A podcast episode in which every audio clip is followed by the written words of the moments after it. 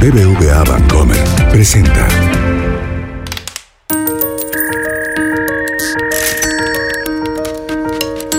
Peras y manzanas con Valeria Moy. Incoming transaction. Transacción exitosa. Please. Inserte tarjeta. El podcast donde la economía cuenta.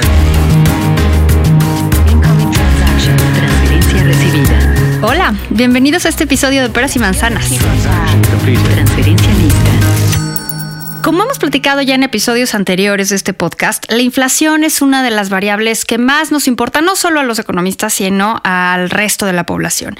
La inflación básicamente mide cómo van cambiando los precios, pero los precios, para hablar generalmente de los precios, lo que se hace es se calcula un índice. Normalmente en México calculamos el índice nacional de precios al consumidor, que representa los precios de una canasta muy amplia de bienes y servicios que debe ser representativa de un consumidor promedio de México. En este sentido, el INEGI, que es quien calcula el índice nacional de precios al consumidor, va a cambiar la metodología de cálculo del INPC para tener cifras de inflación más representativas del consumo de los hogares en México. Para platicar del tema, hoy me acompaña, bienvenido, Arturo Blancas, que es director general de Estadísticas Económicas en el INEGI. Muchísimas gracias, Arturo, por acompañarme. ¿Qué tal? A ver, cuéntanos, ¿Cómo estás? ¿cómo deciden qué bienes incluir y qué bienes deciden no incluir en la canasta? Porque normalmente hablamos de una canasta representativa de un consumidor promedio. La canasta es lo que la mayoría de los mexicanos consumimos. Esto no quiere decir que para una familia en lo particular sea lo mismo que para otra, sino que las, las canastas eh, pueden ser diferentes en los hogares, sin embargo lo que buscamos es una canasta representativa para el promedio nacional.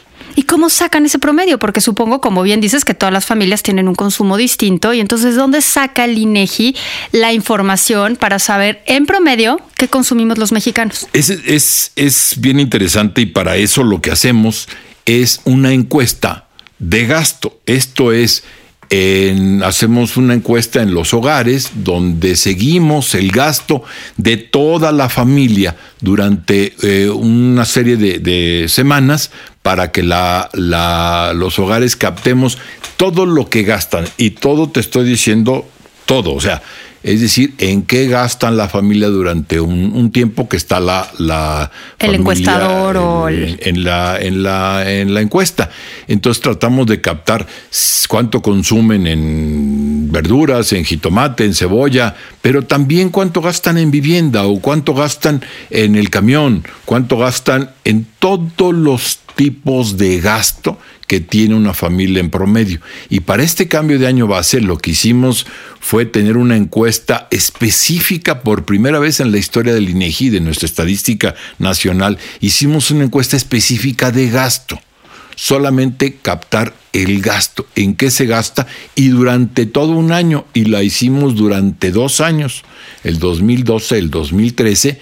Entonces captamos durante esos dos años, todos los días del año, captamos lo que se estaba consumiendo por los hogares en muestra. Es una muestra representativa, muy grande, muy, muy sólida, y eso es lo que nos permite captar ese promedio de gasto de las familias mexicanas. Ahora comentábamos en la introducción que va a cambiar la forma en la que el INEGI mide esta canasta.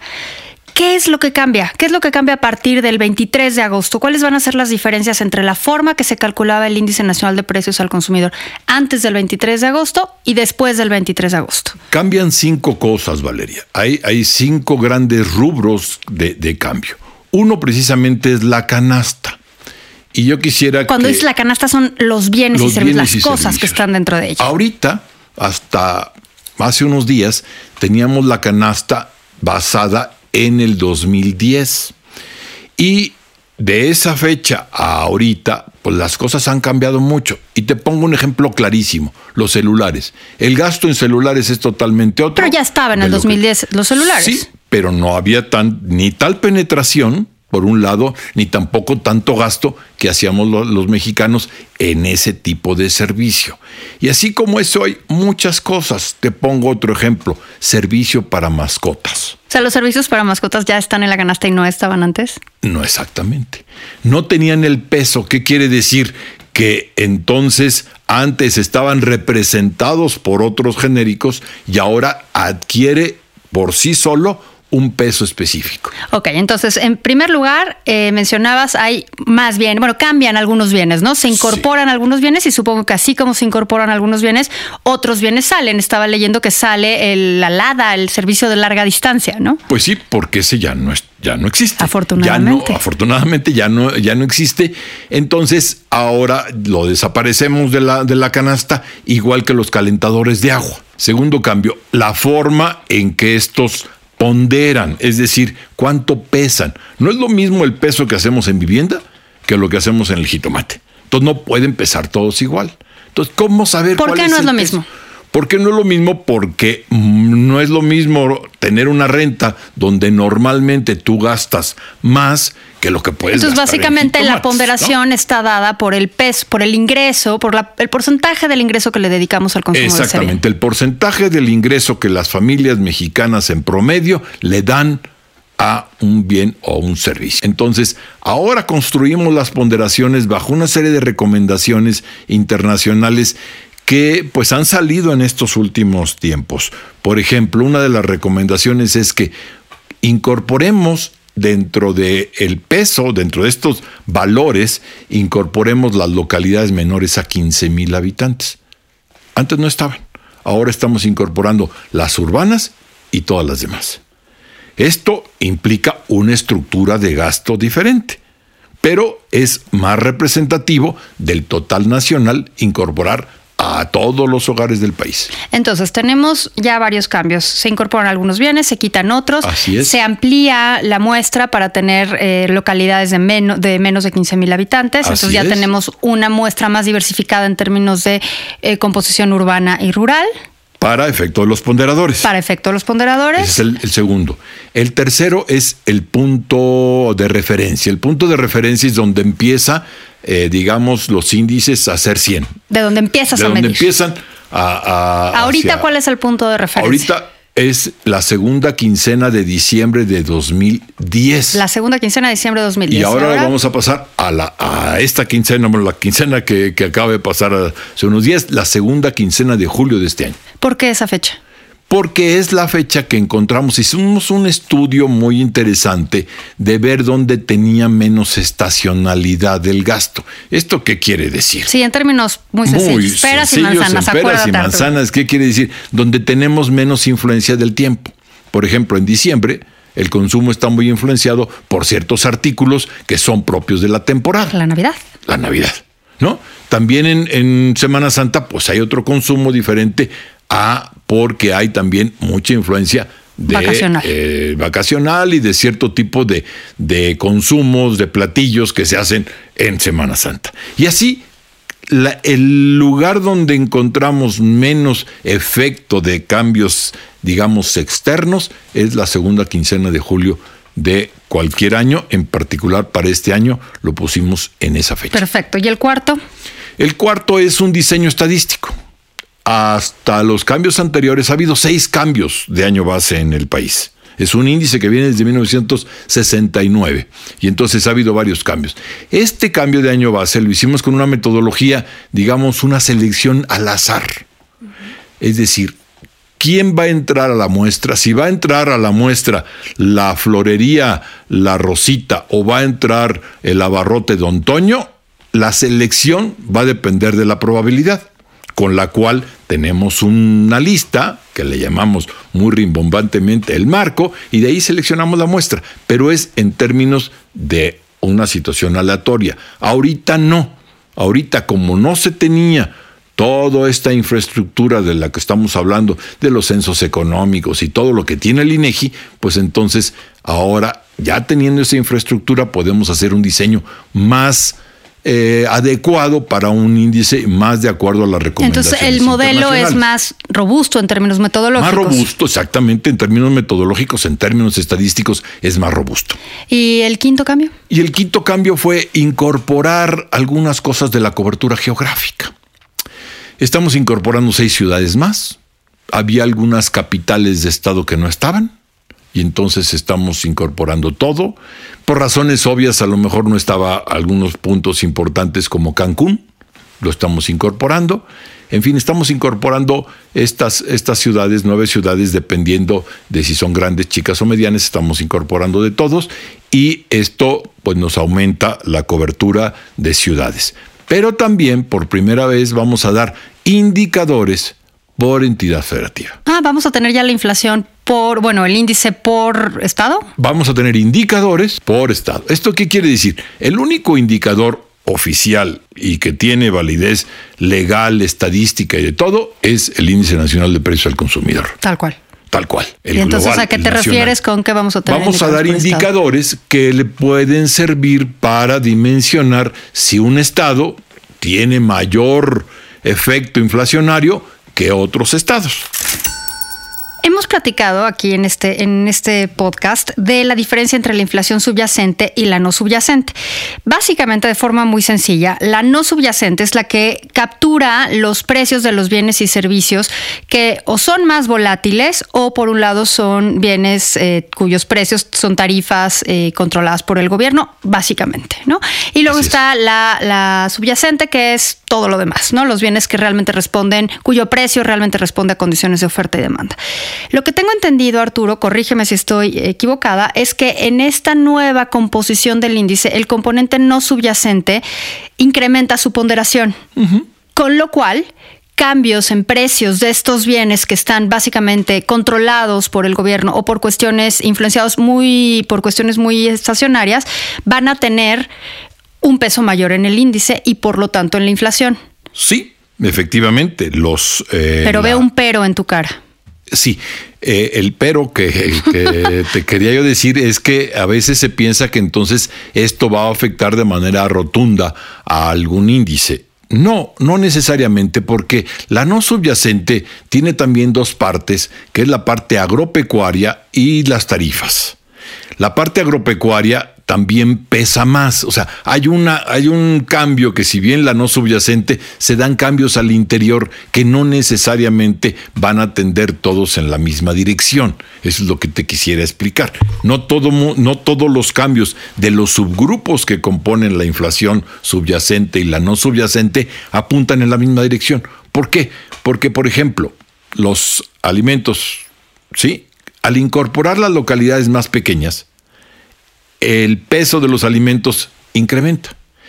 Y aunque la no subyacente de baje su peso, ¿sí? los alimentos eh, no, digamos, los alimentos procesados, pues ahora pesan más. Entonces ahí puede tener un poco de mayor dinamismo que pueda hacer que la no subyacente, que la subyacente se mueva de una manera diferente.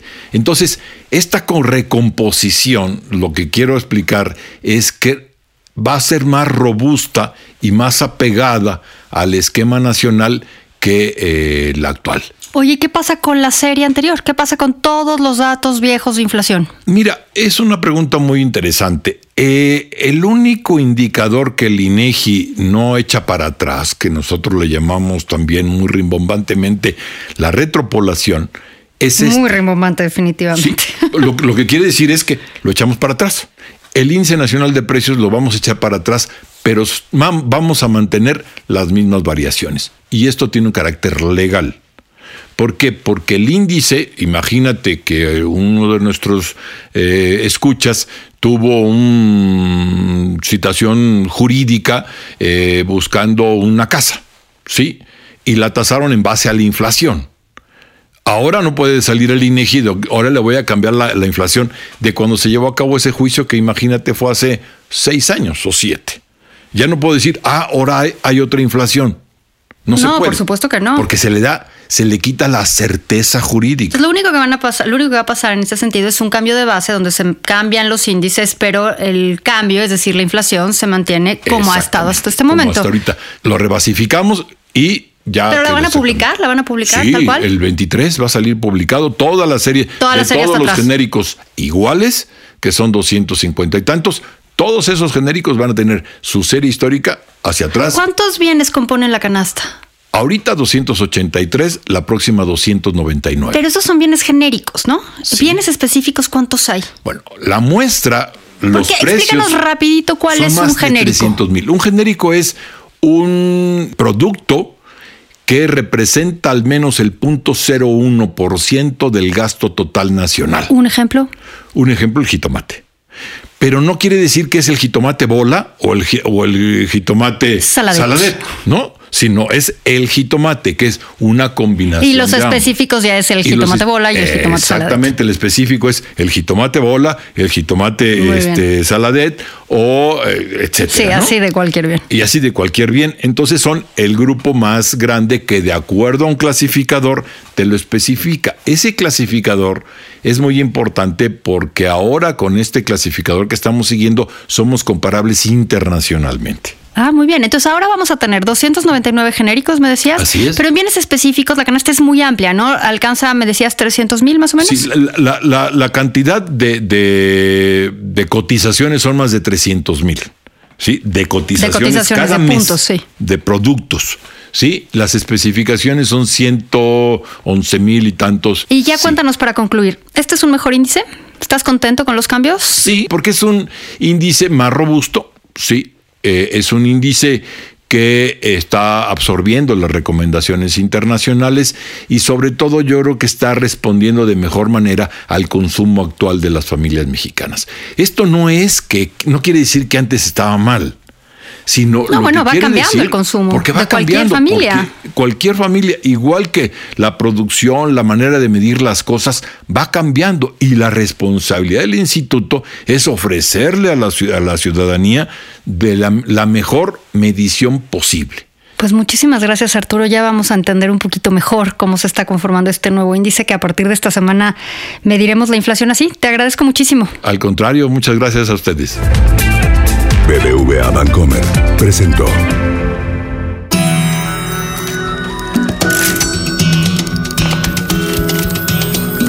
Peras y manzanas con Valeria Moy. Dirección y conducción del programa Valeria Moy. Coordinación de información Yulena Iriarte. Producción Mariana Linares. Diseño sonoro y mezcla Hugo Santos.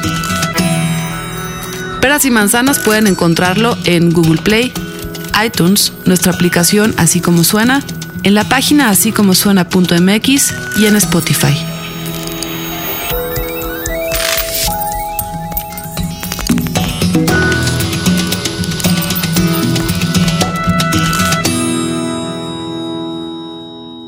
¿Te gustó Peras y Manzanas? Escucha todos nuestros demás podcasts. Puedes escuchar las historias que hacemos en Así como Suena. Puedes escuchar la mejor música en la ruleta rusa. Puedes reírte con Gis y Trino en la chora interminable. Búscanos en así como suena.mx, en Spotify, en iTunes y en Google Podcast.